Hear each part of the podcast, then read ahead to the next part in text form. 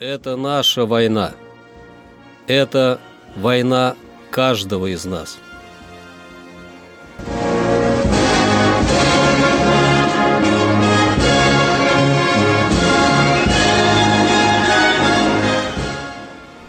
Война. Хроника 1941-1945 годов. 19 ноября.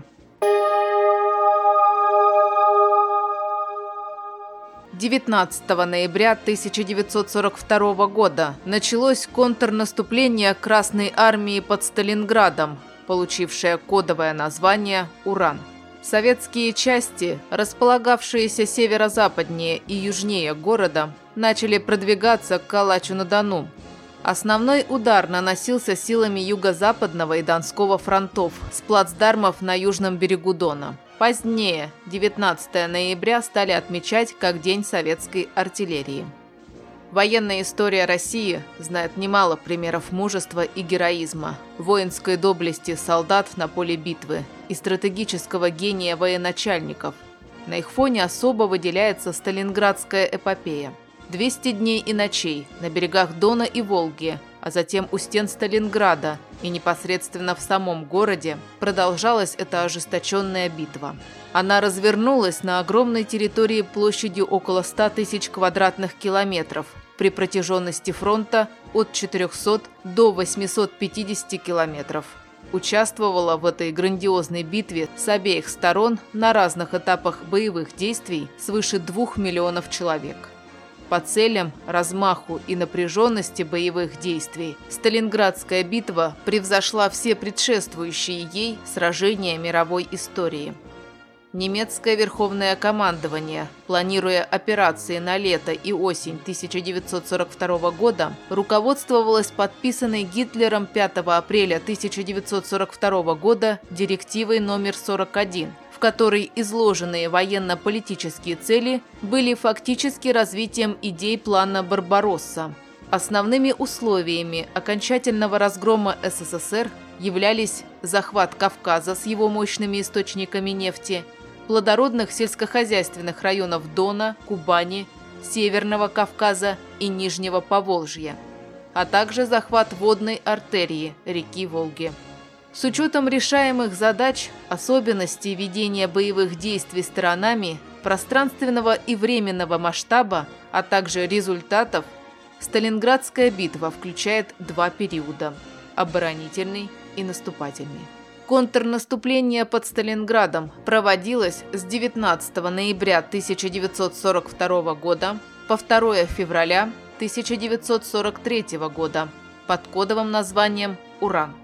Ее замысел состоял в том, чтобы ударами с плацдармов на Дону разгромить войска, прикрывавшие фланги ударной группировки противника, и, развивая наступление по сходящимся направлениям на Калач-на-Дону, Советский, окружить и уничтожить его главные силы непосредственно под Сталинградом. Разработкой плана контрнаступления руководили генерал армии Жуков и генерал-полковник Василевский за сравнительно короткий срок с 1 октября по 18 ноября из резерва ставки на усиление фронтов Сталинградского направления было переброшено 4 танковых, 2 механизированных и 2 кавалерийских корпуса, 17 отдельных танковых бригад и полков, 10 стрелковых дивизий и 6 бригад, 230 артиллерийских и минометных полков – Мощная группировка советских войск имела особенность. Около 60% личного состава войск было молодое поколение, не имевшее еще боевого опыта. Им противостояли немецкие 6-я и 4-я танковая армии, румынские 3-я и 4-я армии группы армий «Б», около 10 тысяч орудий и минометов, 675 танков и штурмовых орудий – свыше тысячи боевых самолетов.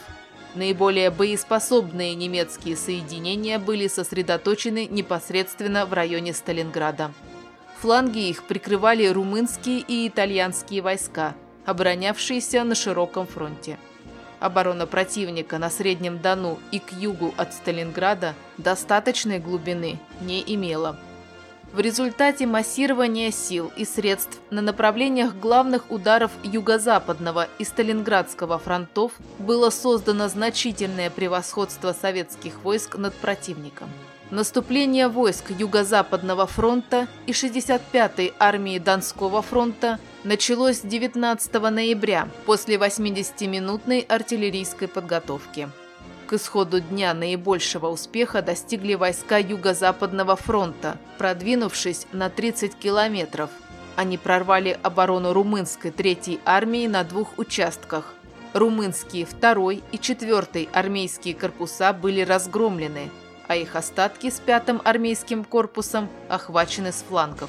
Соединение 65-й армии, встретив ожесточенное сопротивление, к концу дня продвинулись на 5 километров, но полностью прорвать первую полосу обороны противника не смогли. 20 ноября перешли в наступление войска Сталинградского фронта. 19 ноября 1941 года завершилась Тихвинская оборонительная операция. Несмотря на то, что немецкие войска взяли сам город Тихвин, Отважная оборона советских частей в регионе спасла Ленинград от полной блокады и позволила Красной армии развернуть контрнаступление в ходе Тихвинской стратегической наступательной операции.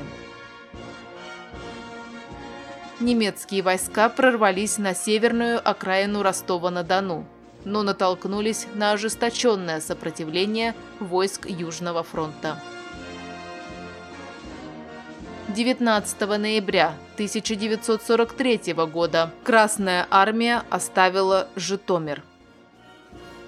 Это наша война. Это война каждого из нас.